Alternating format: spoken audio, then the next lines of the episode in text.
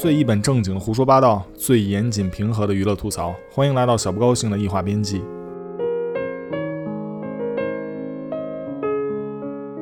时间过得真快啊！一晃眼已经到了二零一六年。我这异化编辑的频道呢，是二零一五年七月份开播的，到目前为止，也仅仅给了大家屈指可数的几期节目。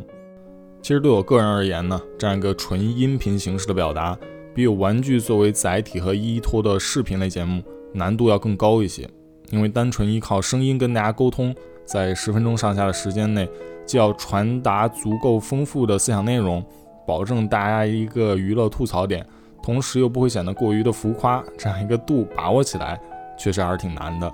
而我自个儿在这样一个过程当中呢，也是不停的摸索和推敲，尽可能的寻找一个话题聚焦性和娱乐性之间的平衡点。其实说了这么多呢，我的一个主要意思就是我会尽可能的在二零一六年保证视频节目更新的情况下，提高音频频道节目的更新频率，从而使这样一个心情分享的平台呢，能有一个更为持续发展的规划。好了，闲天聊的差不多了，咱们进入今天的主题，也是二零一六年小不高兴跟大家分享的第一个话题：盗版。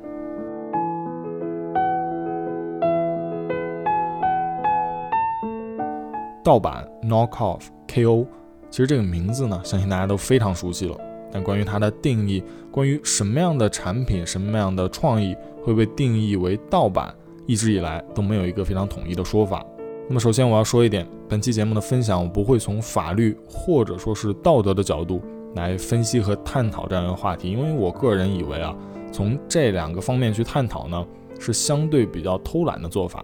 为什么这么讲呢？比如从法律的角度，你可以引用一个法条，也许在现实当中它是非常实用的，来界定你这个创意或者这个产品究竟是不是影响或者说是侵犯了他人的知识产权。这个对现实当中，特别是工业化社会的生产是有很重要的指导意义的。但如果拿着人类制定的法条，在这样一期探讨人类思维边际为主题的节目当中，作为支持我自个儿论点的论据，就显得非常可笑了。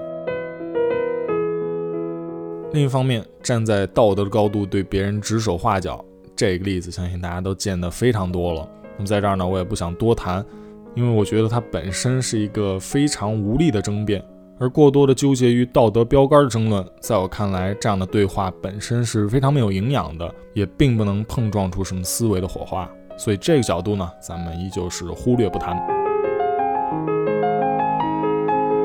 好了，抛开这两个角度之后，咱们就可以敞开来聊了。首先来讲呢，咱们谈一谈它比较容易混淆的定义。举几个例子吧。首先，二次元角色的实体化，在这样一个过程当中呢，玩具的设计和生产会尽可能的贴近和还原荧幕中的角色形象。比如擎天柱大哥，大家都知道他的一个配色，他的一个面罩脸，他拿的大枪是什么形状、什么颜色的。都有一个大致的印象，所以你设计的玩具呢，都要朝着那个方向去走。那么在这样一个前提基础下，不同的设计师所独立完成的创作，最终的产品可能存在各种的相似，但没有任何盗版的问题，因为大家本来就是朝着一个目标努力前进的，虽然走的路不同，但最终的结果可能会是非常相近的。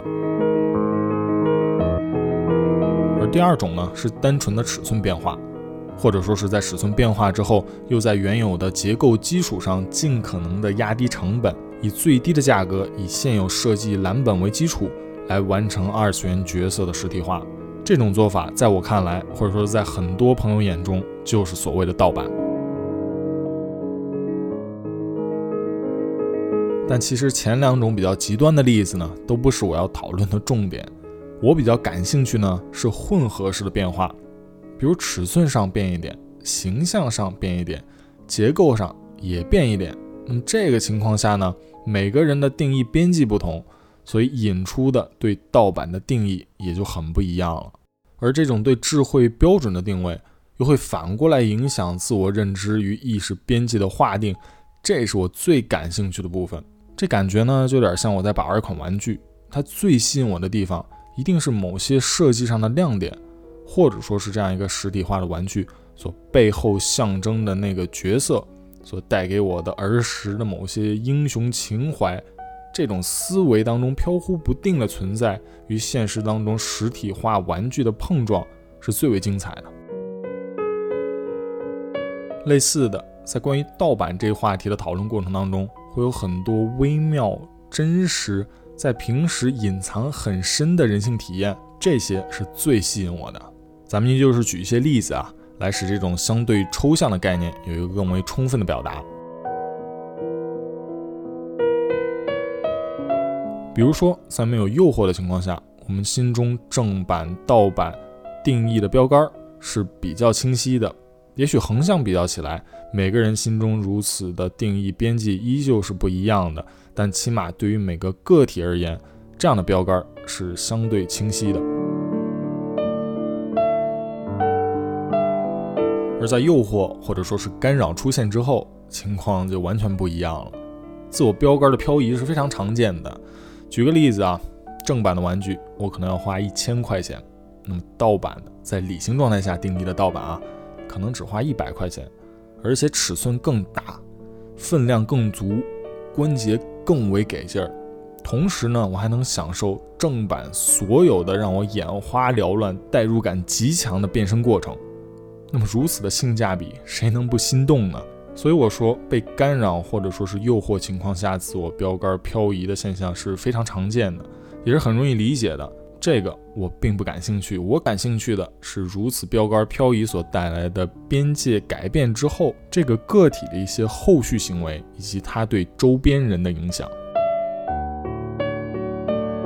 首先，就这个个体本身而言，从此之后，他可能对正版、盗版的定义范畴会有一个新的界定，或者说是他对盗版的态度会有一定程度的转变。这种非常精妙。而又自然到能让人忽略的过渡，是不是有种似曾相识的感觉呢？它给我的感受呢，就有点像咱们进入睡眠的一个状态。其实我睡觉这么多年啊，也一直没有精确捕捉到从清醒状态到睡眠的一个过渡点。这也可能是咱们人类大脑故意设定的一个盲点，也是在某些情况下、某些时段，